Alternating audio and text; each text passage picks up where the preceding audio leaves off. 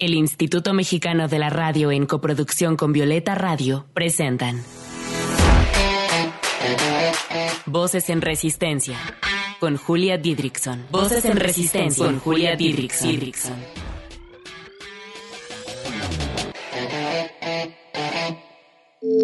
Voces en Resistencia. Un espacio para compartir la lucha de las mujeres que de diversas maneras han transformado este mundo en un lugar más libre para nosotras.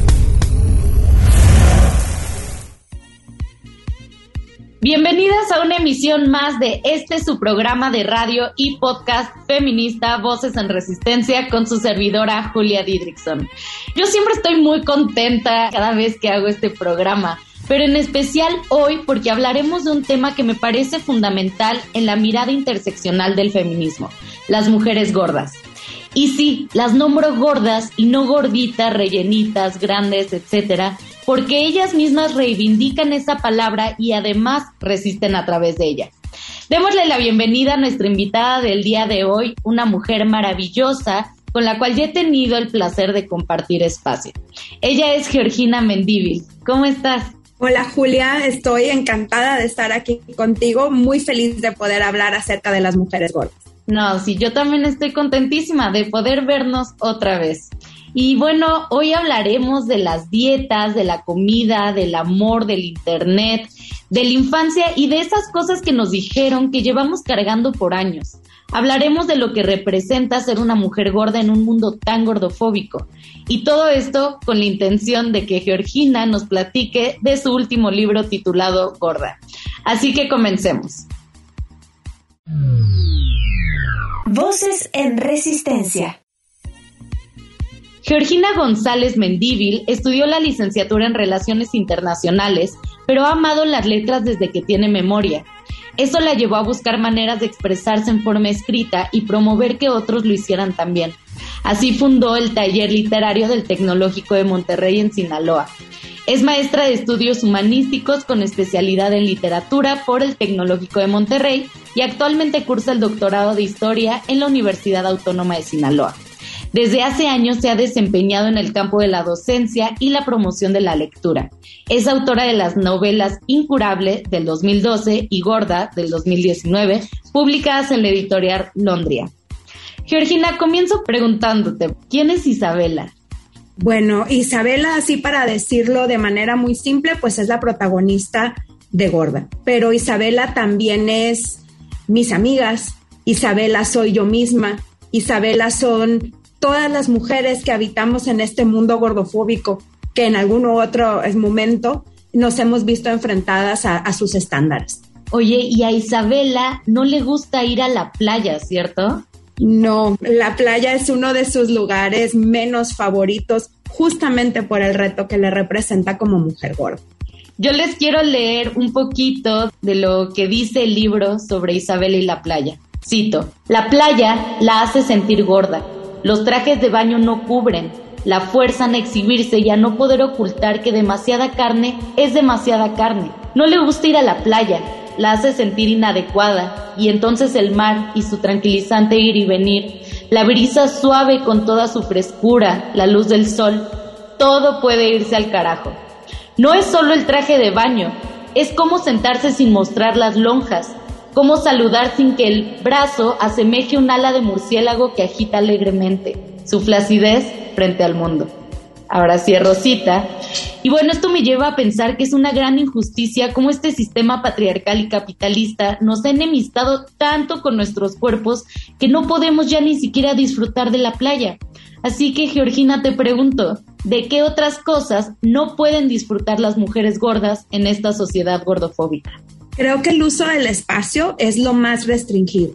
Sí, yo ahí estoy hablando específicamente de la playa, pero en general tú puedes observar que desde existir en el exterior, por ejemplo, te puede convertir como si fueras una señal de, referencia, ¿no? Atrás de la gordita, por un lado de la gordita.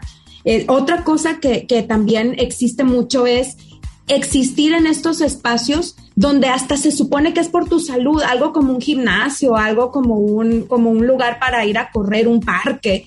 Este, a veces te gana comentarios como si no corres no sirve, adiós gordita, échale ganas, cosas de ese tipo.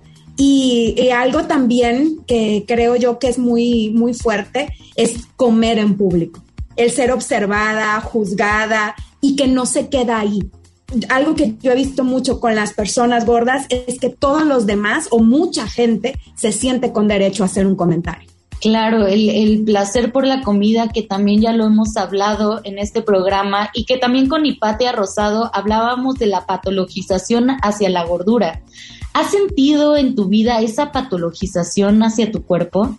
Totalmente. Cosas de las que comenté anteriormente son cosas que he vivido personalmente desde tenerle que regresar una talla de ropa a una empleada en una tienda porque ella decidió que me va a dar otra talla que no es la que yo necesito, hasta recibir comentarios, salir a correr y que las demás personas tengan que comentarte o salir a bailar y que alguien tenga que decirte de que, ay, mira, la gordita, como si no tuvieras derecho a moverte nada más porque tus carnes son un poco más que las de los demás en el transporte público. Ahorita me quedé pensando en una, una, experiencia que tuve.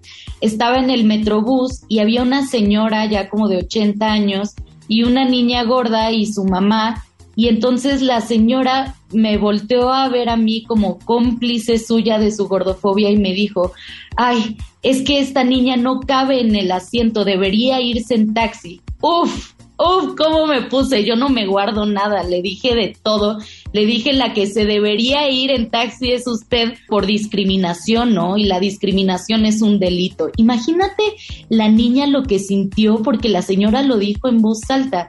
Entonces, es un hecho, vivimos en un mundo gordofóbico, ¿cierto? Totalmente. Y lo más curioso es que vivíamos en él sin nombrarlo de esa manera. La palabra gordofobia tiene muy poquito existiendo en, en circulando de manera normal sí es importante empezar a nombrar esas palabras, ¿no? Empezar a nombrar que ahora se nombra muchísimo la gran discriminación que incluye la invisibilización y también la patologización hacia los cuerpos gordos. Y como decía al principio en la introducción, pues el feminismo también tiene que tocar estos temas, ¿no? Desde la mirada interseccional porque todos los cuerpos de las mujeres importan y todos los cuerpos de las mujeres también deben politizarse. Oye, Georgina, ¿te parece si nos vamos a un poquito de música? Georgina nos propuso canciones muy lindas para el día de hoy. Yo no los había escuchado nunca, conocí a una de las autoras, pero estoy segura que les va a gustar muchísimo. Escuchemos primero I Don't Know Anything de Sara Verailes y regresamos en unos minutitos, pero antes, ¿cómo se pronuncia y por qué escogiste esa canción? La verdad yo tampoco sé, pero he escuchado un poquito que dicen Bareyes, así como que corridito. Y esa canción, fíjate que la escogí porque para mí tiene mucho que ver con las protagonistas de mis novelas. Yo siento que tiene que ver con la personalidad o con el momento que a mí me ha gustado narrar de su vida. Y, y, siempre la literatura eh, combinada con música es muchísimo más disfrutable. Así que les parece si es la escuchamos y regresamos en unos minutitos. Estás escuchando Voces en Resistencia. Voces que resisten también desde la música.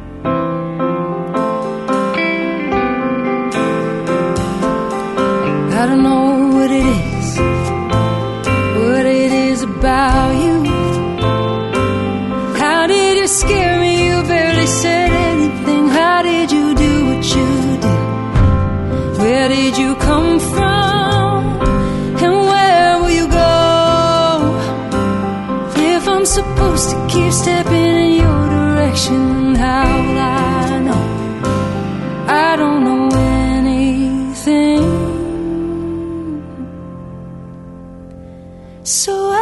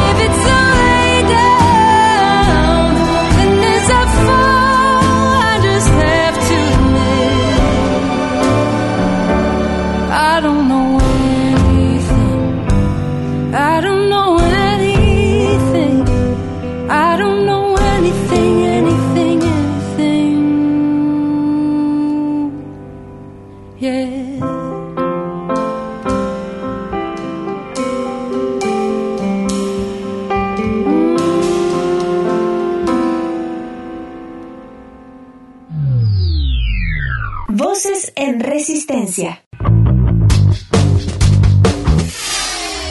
Te invitamos a resistir con nosotras desde las redes sociales.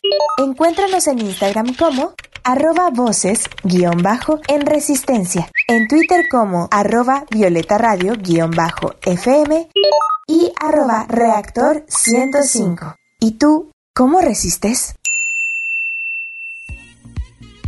Georgina, ¿por qué dices en tu libro que el Internet puede ser el peor enemigo de una gorda? En el libro específicamente estoy hablando de los videos de comida, ¿no? De, cómo nos bombardean con estos videos de comida y que puede ser muy difícil cuando uno está en esa etapa de que todavía quieres hacer dieta o luchando con tu relación con la comida. Pero creo que es un enemigo en muchos más sentidos. Este, tenemos, por ejemplo, montones de perfiles que promueven ideales de belleza o cuerpos que, son muy complicados. El ideal hegemónico es realmente muy distante a los cuerpos que existen, que transitan por la calle. Y, y en el Internet circulan de, con una libertad que pueden llegar a hacer mucho daño a las chicas, siento yo, ¿no? O sea, imagínate una pose, un filtro, y la chica que está recibiendo eso no lo sabe. Y por eso creo yo que el Internet se convierte en un enemigo muchas veces, pues para las gordas y para todos. Claro, y estas mujeres eh, con cuerpos hegemónicos, con belleza hegemónica, que muchas veces son retocadas por Photoshop, pues son también, eh, pues no sé si enemigas, pero tal vez enemigas para la autoestima de las mujeres en general. O sea, yo he estado viendo mi feed de Instagram y de repente me topo con cuerpos extremadamente eh, delgados, fitness, y se me baja la autoestima. Entonces, una recomendación que yo ya había hecho es hacer una limpia de las personas a las que seguimos en Instagram. O sea, no necesitamos estarnos bombardeando con estereotipos de belleza que ya están en el exterior, ¿no? Que están en los espectaculares, en las películas, en todas partes. ¿Por qué tenerlas en nuestro celular? Entonces, yo siempre recomiendo que mejor busquemos perfiles de amor propio, de reconciliación con nuestros cuerpos, perfiles de mujeres creadoras, de la diversidad corporal, y es un gran instrumento para seguir fortaleciendo nuestra autoestima. Y por otro lado, como mencionaba en la introducción de este episodio, las cosas que se nos dicen de niñas podemos cargarlas hasta la vida adulta. Entonces, Georgina, ¿por qué no hablar mal del cuerpo de ninguna niña? Y sobre todo, ¿por qué no someter a las mujeres a dietas desde que son niñas? Creo yo que eso tiene como dos componentes, ¿no? Hay una parte, hay una frase que yo he escuchado muchas veces, desconozco a quién pertenece, pero he escuchado esa frase que dice infancia es destino. Yo no me atrevería a decir que es destino porque no me gusta pensar que hay algo que no puedes cambiar o que no puedas hacer nada al respecto, pero sí creo que te da como condiciones de inicio. Entonces, imagínate mandar a tu niña o a tu niño, a tu niña, al, al mundo con esta retroalimentación negativa, o sea, no necesita esas cosas. Ese es por el lado de la autoestima, de, de la parte emocional, pero además existe la parte física. Lo que se sabe, lo que, lo que se ha descubierto es que entrar en esos ciclos de pérdida y ganancia de peso de las dietas hace muchísimo daño al organismo y que muchas veces eso es lo que provoca que se dé un aumento mayor de peso.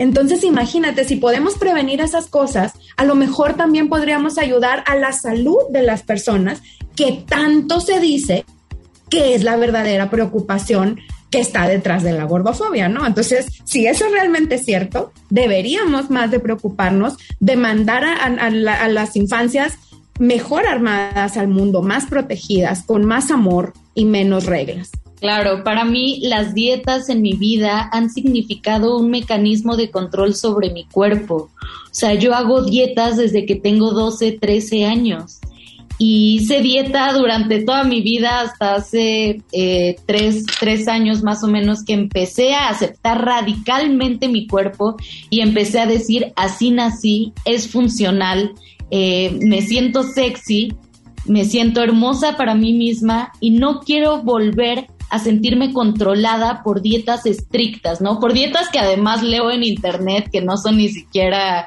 eh, saludables que te hacen comer nada más cosas verdes, ¿no? Y las frutas más aburridas del mundo, porque hay que decirlo, la, la comida es súper deliciosa y es, existe para que la gocemos. Así que hay que cuestionarnos mucho, ¿no? Si las dietas han sido un mecanismo de control sobre nuestro cuerpo y sobre nuestra vida y si realmente las necesitamos, si realmente nos va a hacer felices llegar o intentar llegar a un cuerpo irreal. Vámonos con nuestra segunda canción que nos regala Georgina. Se llama Seven Years de Nora Jones. Cósenla y regresamos enseguida. Estás escuchando Voces en Resistencia. Voces que resisten también desde la música.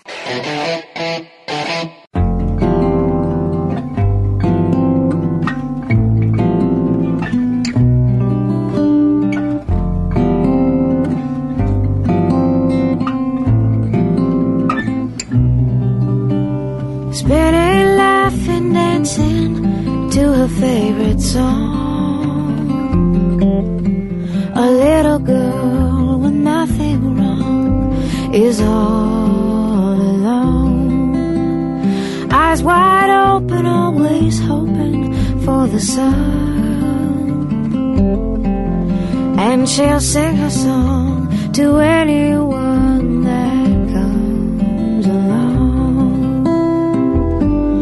Fragile as a leaf in autumn, just falling to the ground without a sound. Crooked little smile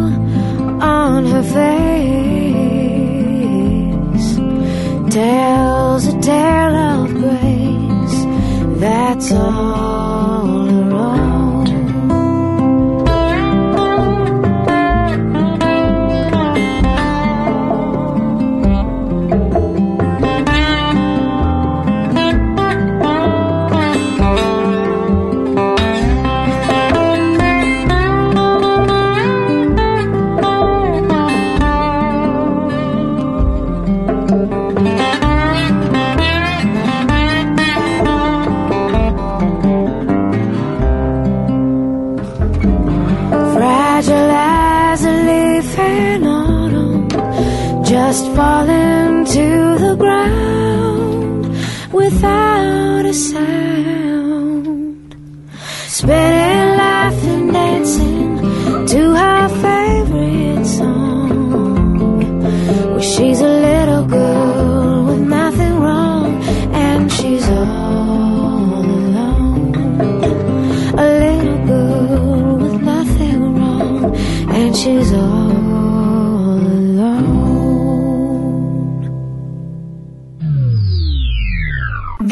en Resistencia. Te invitamos a resistir con nosotras desde las redes sociales. Encuéntranos en Instagram como arroba voces guion bajo en resistencia. En Twitter como arroba violeta radio guion bajo FM y arroba reactor 105. ¿Y tú cómo resistes?